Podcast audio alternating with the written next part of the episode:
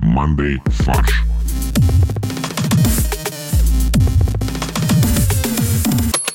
Всем привет! Это подкаст «Манды фарш». Сегодня у нас в студии великолепные ведущие Боря Привет, это я. и Олег, Привет. а также я, Максим. Кости сегодня нет, он отбывает наказание. «Манды фарш» — это импровизационный новостной подкаст, где мы обсуждаем веселые новости и весело шутим над их содержанием. А за что мы Костю наказали? Я забыл уже.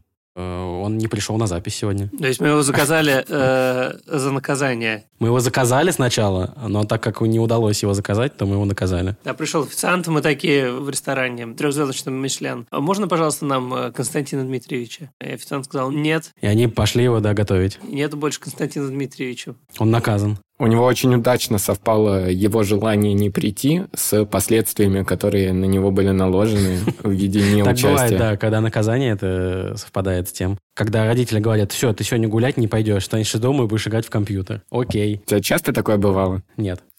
Но наоборот, при этом тоже не бывало. Типа, хватит играть в компьютер, ты наказан, иди гуляй, да. Так, я, кстати, хотел передать э, всем большое спасибо за поздравления моим соведущим и нашим слушателям, которые активно писали добрые слова нам в чате ВКонтакте. И вы тоже можете это сделать. Кто этого еще не сделал, может подключиться в чат в Телеграме, ссылка на который будет в описании, чтобы ты машешь головой, Максим. Ну, потому что ты сначала сказал в чате ВКонтакте. Да, но вот для внимательных слушателей я еще расскажу, что есть чатик в Телеграме. Это такая кнопочка э, с бумажным э, самолетиком на синем фоне. В Телеграме есть чатик, в чатике есть э, классные ребята, а в классных ребятах есть хорошее настроение, Утка, которые пишут... э, утки, яйцо. Да, которые пишут сообщения в этот чатик. Поэтому э, вы тоже можете это сделать, подключайтесь и общайтесь там. Да, чату большой привет, чат очень активный. Там стало уже 124 на данный момент человека. Тысячи человек. Ну, 124 тысячи, из которых 124 активных. Да, на средняя конверсия примерно одна к тысяче Одно промилле, да. э, по активности участников. В Москве прошел первый чемпионат по поеданию хинкали. А вопрос, это первый чемпионат в Москве или первый чемпионат просто в мире? Или первый чемпионат в этом году? Я думаю, что это первое событие в мире такое, конечно, потому что обычно хот-доги, да, поедание, какие-то пончики, а вот здесь вот хинкали впервые присутствовали. Это важно, потому что их есть гораздо сложнее, чем хот-доги, я хочу вам сказать. Да, это правда. Ноги можно просто... там «Воп!» Да, а здесь внутри горячий бульон, ты его так просто не проглотишь. А тут нужно еще... То есть надо либо придумать способ быстро остудить, когда ты ешь, то есть, например, поставить маленький вентилятор около рта. А ты не можешь просто проглотить как бы так, чтобы не расплескать горячий бульон? Тогда он у тебя расплещется в пищеводе, это еще хуже, мне кажется. Он у тебя в пищеводе постепенно остынет. Потому что твой пищевод это э, трубка с хладагентом или что? У вас не так? Нет, нас не подключили еще эту функцию. Может быть, я просто перепутал. Ну и плюс проглотить хинкаль обычного размера, они довольно большие, ты его не проглотишь в один присест. Ну, поэтому и как бы отбирают все-таки чемпионов в этом виде спорта. Тренироваться. С широким пищеводом. Генетически предрасположен к чемпионату по хинкале. В финале чемпионата участвовало 13 человек, прошедших отбор, еще отбор был. Конечно. Отбор это, кстати, викторина по истории хинкали была. Нет, они э, во время отбора они хачапури поедают. Если ты справился с хачапури, то тогда тебя допускают к хинкале. Нет, они увеличивали размер хинкали, сначала мини-хинкали были. А, Сначала пельмени, такие маленькие, императорские, потом им пельмени побольше, а потом уже на хинкали перешли. Манты. Манты — это следующий этап. Это победители чемпионата Хинкали переходят в чемпионат по мантам. Так вот, победил блогер Андрей Тюрнин из Великого Новгорода, которому удалось съесть, внимание, 25 хинкали за полторы минуты. Это очень много. то есть, типа, хинкали в 4 секунды. Ужас, 4 секунды на хинкали. Ну, То есть я могу себе представить, что я один так съем, но 25? Я вообще не могу представить себе, что я съем 25 хинкали, честно говоря. То есть у меня рекорд, мне кажется, это штук 10. И, естественно, не за 4 минуты, а типа за 44. Поделитесь своими опытами поедания хинкали. У меня ничего специфичного не происходило. Я просто поедаю хинкали в стандартном расслабленном режиме. Ни разу даже число их не замерял. А на допинг будет проверять его, интересно? На топпинг?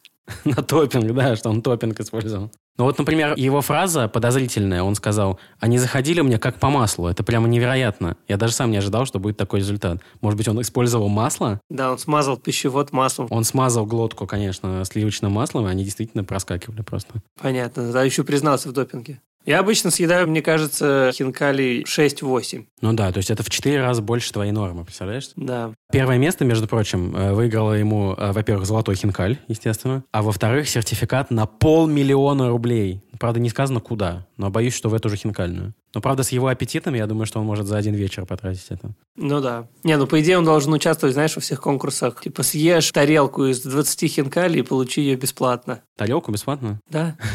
Можете потом ее повесить на шею, это будет твоя золотая медаль. А если съешь еще и тарелку, то вообще... Ну, в общем, наконец-то проходят спортивные события в Москве. Это приятно. Я жду других. Почему хинкали? Хинкали — это все-таки грузинская еда. Должно быть что-то исконно русское. Чемпионат по поеданию борща, например. В литрах будет измеряться. Может быть, чемпионат по поеданию щей? Или щей. Ну, кому как э, нравится. Назовем это красное состязание и белое состязание. Красных с белыми? Красные с белыми, да. Одни едят борщ, другие щи.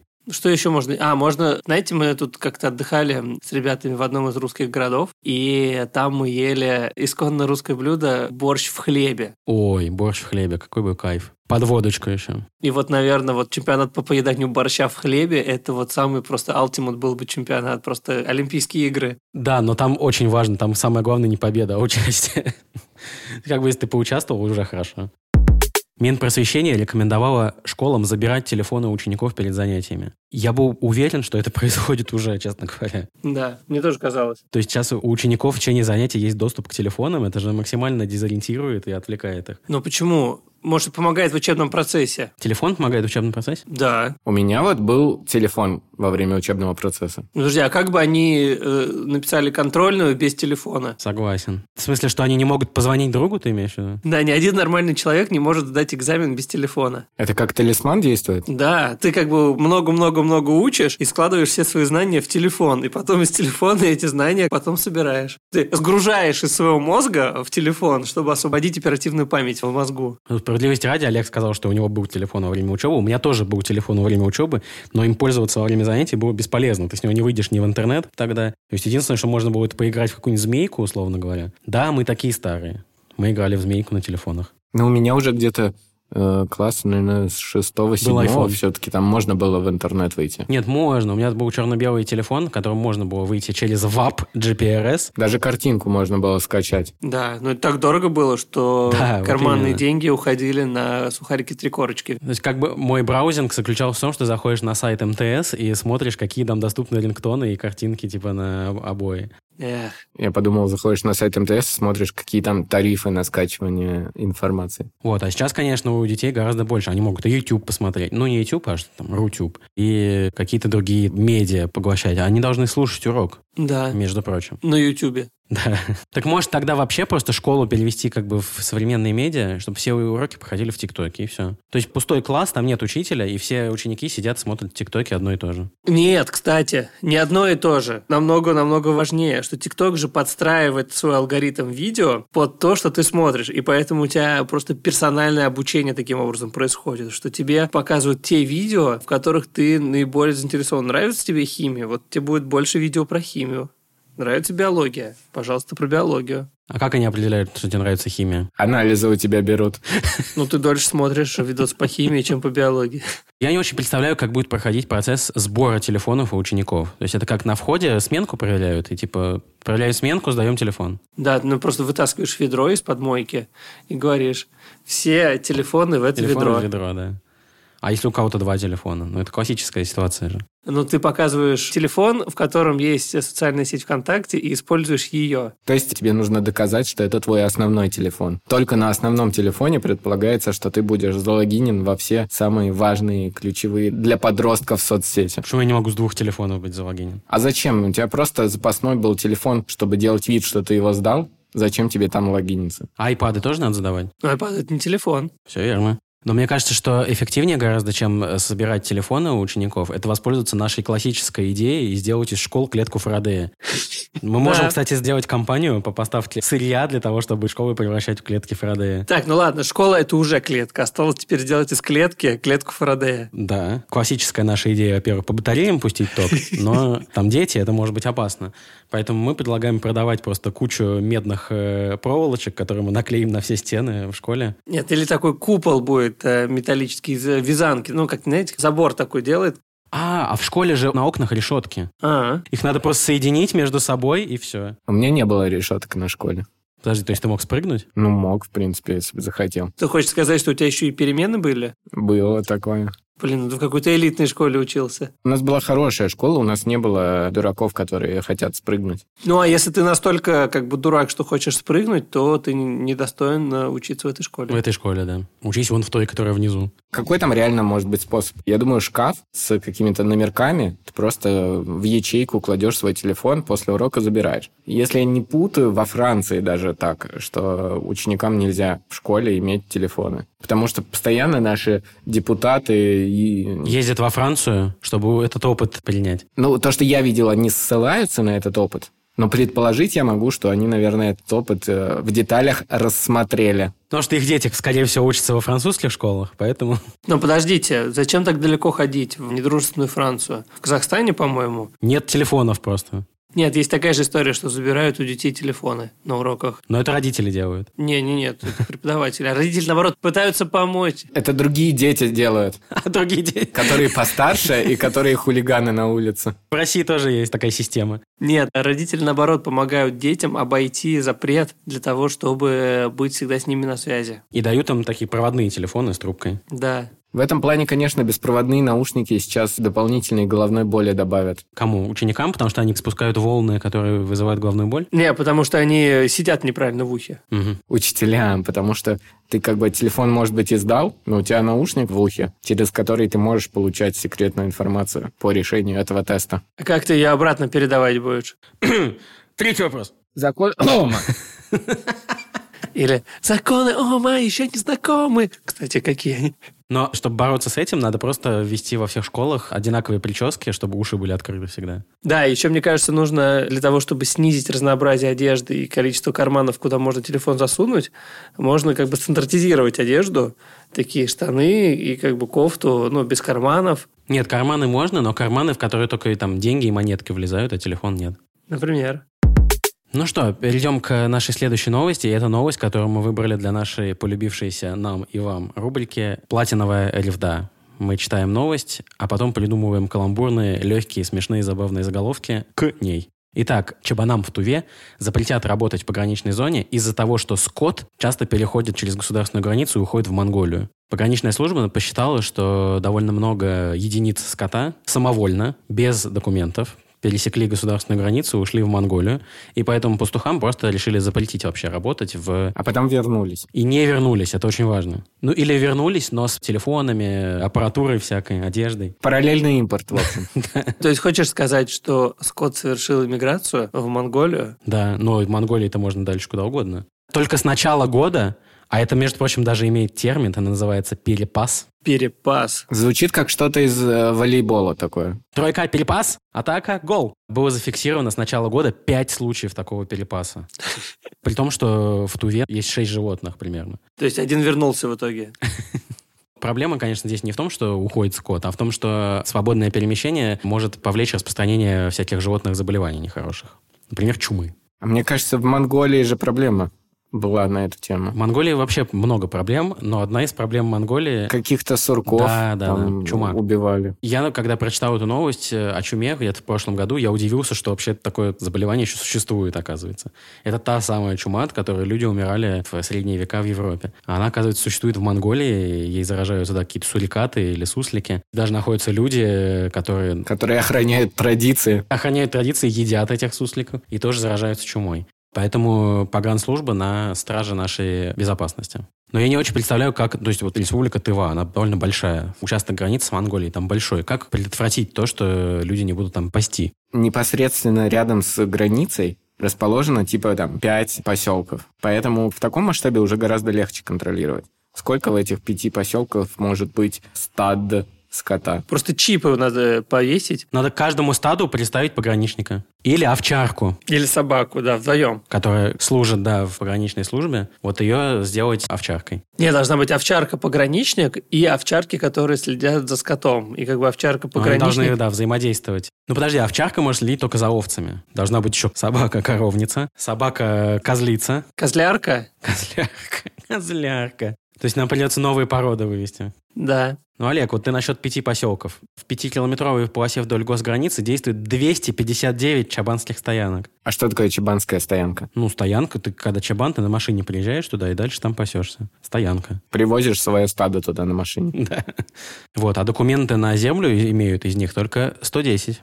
Вообще, я думаю, что проще просто раздать э, всем животным загранпаспорта, чтобы они законно уже пересекали границу с Монголией. Или поставить пограничников, чтобы они мазки брали на обратном пути, чтобы убедиться, что ни- ника- никаких... э, Мазки на чуму э, знаменитые. Да нет, нужно просто ввести визовый режим с Монголией для коров. Это, кстати, прямой перевод э, вакцинного паспорта будет, потому что вакцина же от слова корова возникла. Да? Да. Потому что первые вакцины испытывали на скоте. М, Слово «вакцин» дословно означает «коровий» на латыни. Прикольно. Ну и, короче, коровам надо будет э, при пересечении границы предъявлять паспорт с визой в Монголию, что ей можно на 30 дней. Мне кажется, нам не нужна виза в Монголию. Ну, коровам нужно ввести. Ну, подожди, корова, что не граждане Российской Федерации, что ли? Ну, это особый тип. Будет зеленый паспорт, там же есть особый тип э, паспортов для особых Коричневый типов граждан. Также здесь будет Нет, такой пятнистый, знаешь, такой бело-черный такой. Да, особый пятнышко. паспорт для коров. Они должны получать визу, что они едут в Монголию с целью туризма и могут находиться в Монголии не больше 30 дней. И у них С есть, целью перепаса. да, и у них есть имущество и семья на территории России, к которым они вернутся. Это будет называться мультиперепас. Ну, уже к заголовкам немножко переходим. Должны дать обязательство подписать, что они не будут э, сурков есть подозрительно. Чумных. Да, но можем перейти к заголовкам. Ну, давайте, кто первый? Олег. У меня буквально пара заголовков есть. Один очень абстрактный, он нуждается в интерпретации. Чё? Бан. Это ответ, э, мне кажется, нашей пограничной службы на все. Чо-бан. У меня примерно такой же есть. Чабан-бан. Через дефис. А второй у меня такой более понятный. э, Козлам и баранам запретят за границу. Неплохо. Но у меня есть заголовок специально для фанатов фильма «Назад в будущее». Great Scott! Тебе придется пояснить, я не понял. Ну, ты чё, ну это же типа фразочка, которую говорил э, профессор в оригинальной озвучке. Да? Типа, Great Scott, это его типа было восклицание, удивление такое. Я, видимо, не смотрел никогда в оригинале. А что он в русском языке говорит? Черт подери. Ну, что-нибудь такое, да. Чтоб тебя, чтоб тебя. Но у меня есть вот два похожих. Скот переходит все границы, и скот находится в пограничном состоянии. У меня похоже, типа, скотский безвиз. Скот с виз. И чья бы корова визу получала. Неплохо. У меня еще пастухам тут не место. М, Неплохо. Мне кажется, пастухам там не место тогда, правильнее. Да, Почему там? А, типа в Монголии? да. Погранцы молодцы. Пограничники посчитали сбежавших овец. Что? Ну, типа считают овец. Ну, допустим. Э, Смотри, а у меня такой еще амаш на то, что все происходит в Туве, а Тува, помимо своих пастухов, она еще известна своими шаманами. А, я думал, Сергеем Шойгу. Но Ну, я уже не стал это говорить. Верховным шаманом. Он входит в число шаманов, я понял. Нашаманили запретов. Так, что у меня еще? Чума на оба ваших пункта. Имеется в виду контрольно-пропускных пункта, конечно. же. Ну, может. Я подумал на 200 стоянок. На 269 ваших стоянок. Погранцы пасли пастухов. Пасут, да. Пасите наши души. М. Северная Посетия. Окей. Я, кстати, думаю, что какой-то из наших заголовков коммерсант мог бы написать реально статью с таким названием. Ну да. Но, в принципе, мы на это и работаем. Мы ждем, пока коммерсант переймет хотя бы один из наших заголовков. Но Для этого нам нужно выходить до того, как э, о новостях напишут. Это очень сложно. Житель Кентукки, например, отсудил у работодателя 450 тысяч долларов за то, что ему устроили вечеринку на день рождения на работе. Представляете, сколько мы могли бы заработать за эти годы? Ну, нормально, нормально. Ты считаешь, что это нормально? Ну да, как бы они просто так формально для налоговых целей обосновали списание такого большого подарка ему на день рождения. А на самом деле они просто сауну в офисе установили на эти деньги. Да, просто они не подарили ему 450 тысяч долларов, и он их не потратил на свои увеселения, а он их типа отсудил.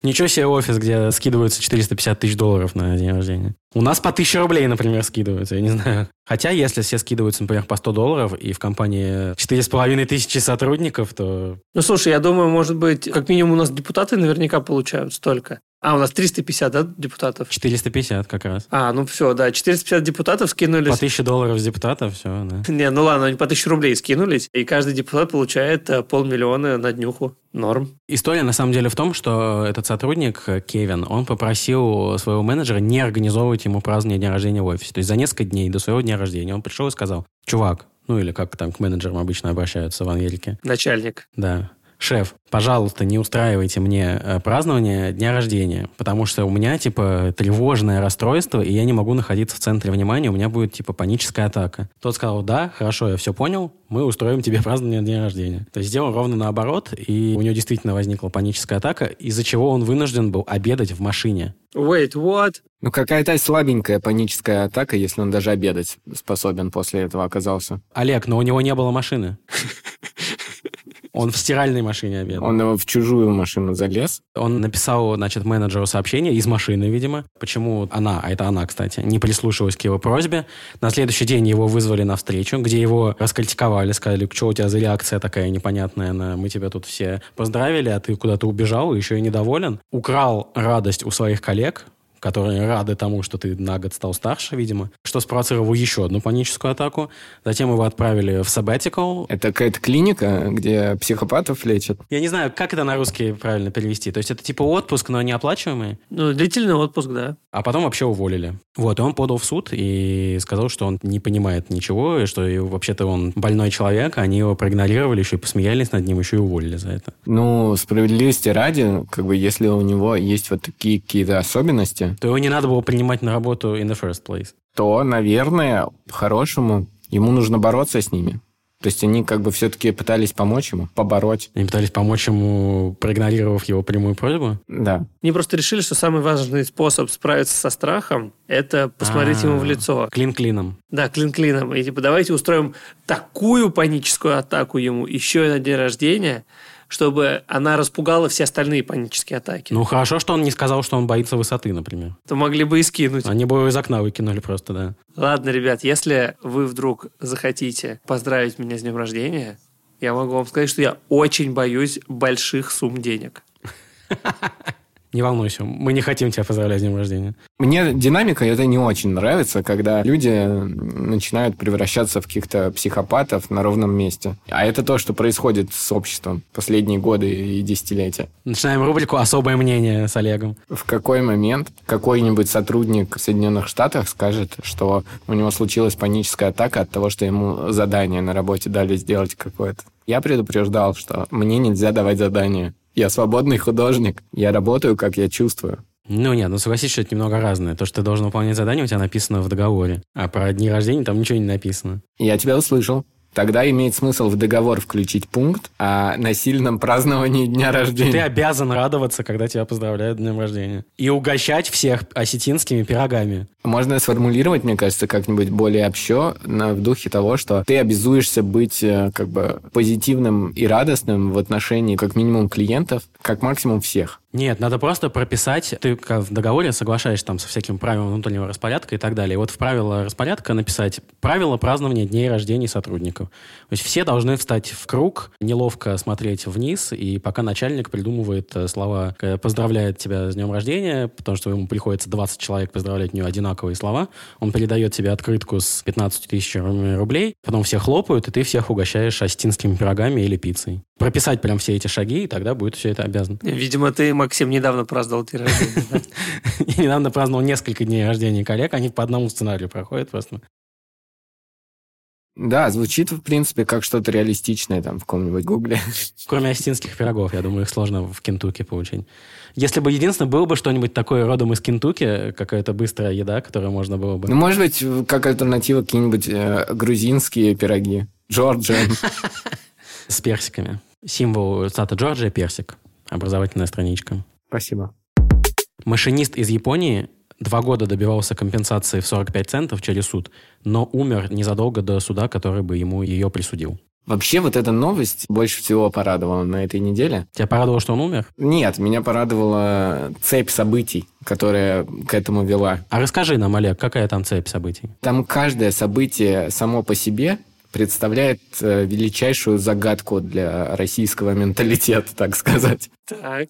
А когда они все в сумме накладываются друг на друга, это вообще это какое-то откровение. Хочешь, я могу прочитать цепь событий, чтобы ты не напрягался вспоминать? Ты меня поправь, если я вдруг неправильно скажу. Но насколько я помню, был машинист. Во-первых, его зовут ВАДА, так же, как Всемирное антидопинговое агентство. Он, значит, шел на работу в свой паровоз. Можно я тебя сразу поправлю? Как называется вот этот ва- вагон с тягой Локомотив э, в называется. начале поезда? Локомотив, точно. Подождите, Локомотив – это футбольный клуб. Или станция МЦК. В один прекрасный день шел он к своему локомотиву. Что-то там у него по дороге, не знаю, заслушался пением птиц, или э, наступил в лужу, или там еще что-то сделал. Но, значит, опоздал он на существенное время. То есть примерно на одну минуту. Все верно, Максим? Не совсем так. Он должен был перегнать поезд в депо, но перегнал его не на ту платформу. Из-за чего состав отправился на минуту позже. Вот, значит, на минуту позже он туда, куда нужно, доставил состав. Да нет, доставил он вовремя, он доставил не туда, а туда он доставил не на минуту позже, а на другое время, которое удалось сократить так, чтобы потом состав отправился на минуту позже, чем он был запланирован. Ну, в Японии на минуту позже это, считай, как бы вообще не Ну, отправился. на вечность. Другой император Да. там уже правил. Другая эра. Да. После этого он дико расстроился, но еще дальше это усугубилось тем, что это заметило руководство э, компании и вычло у него из зарплаты, ну, просто конкретный штраф паяли ему на 45 центов. За то, что он вот эту минуту как бы не работал. Вот так объяснили. А вот эти центы, как они переводятся в рубли? Это иена центы, Нет, это 56 йен, что в американской валюте 45 центов. а в российской валюте 50 рублей. Ну нет, примерно 40 рублей.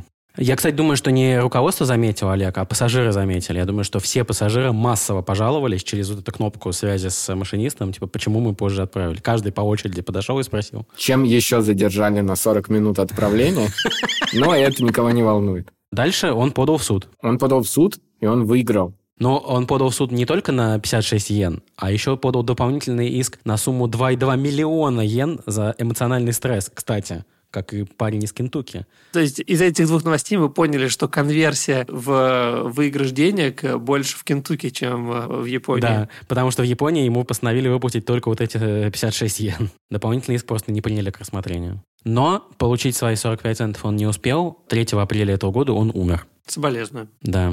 Надеюсь, не из эмоционального стресса, который э, был вызван два года назад. Так вот здесь вообще какая-то, ну, я повторю свою мысль от начала новости, что для российского менталитета, конечно, учитывая все эти манипуляции, опоздание там, состава на одну минуту, кажется какой-то несущественной погрешностью даже по меркам супер невероятно каких-то точных систем, расписаний и так далее. Ну, кстати говоря, поезда э, в России, вот, которые дальнего следования, отправляются достаточно точно. Мне кажется, все поезда в России отправляются достаточно точно. Ну, электрички плюс-минус, там, 2-3 минуты, да, по сравнению с расписанием.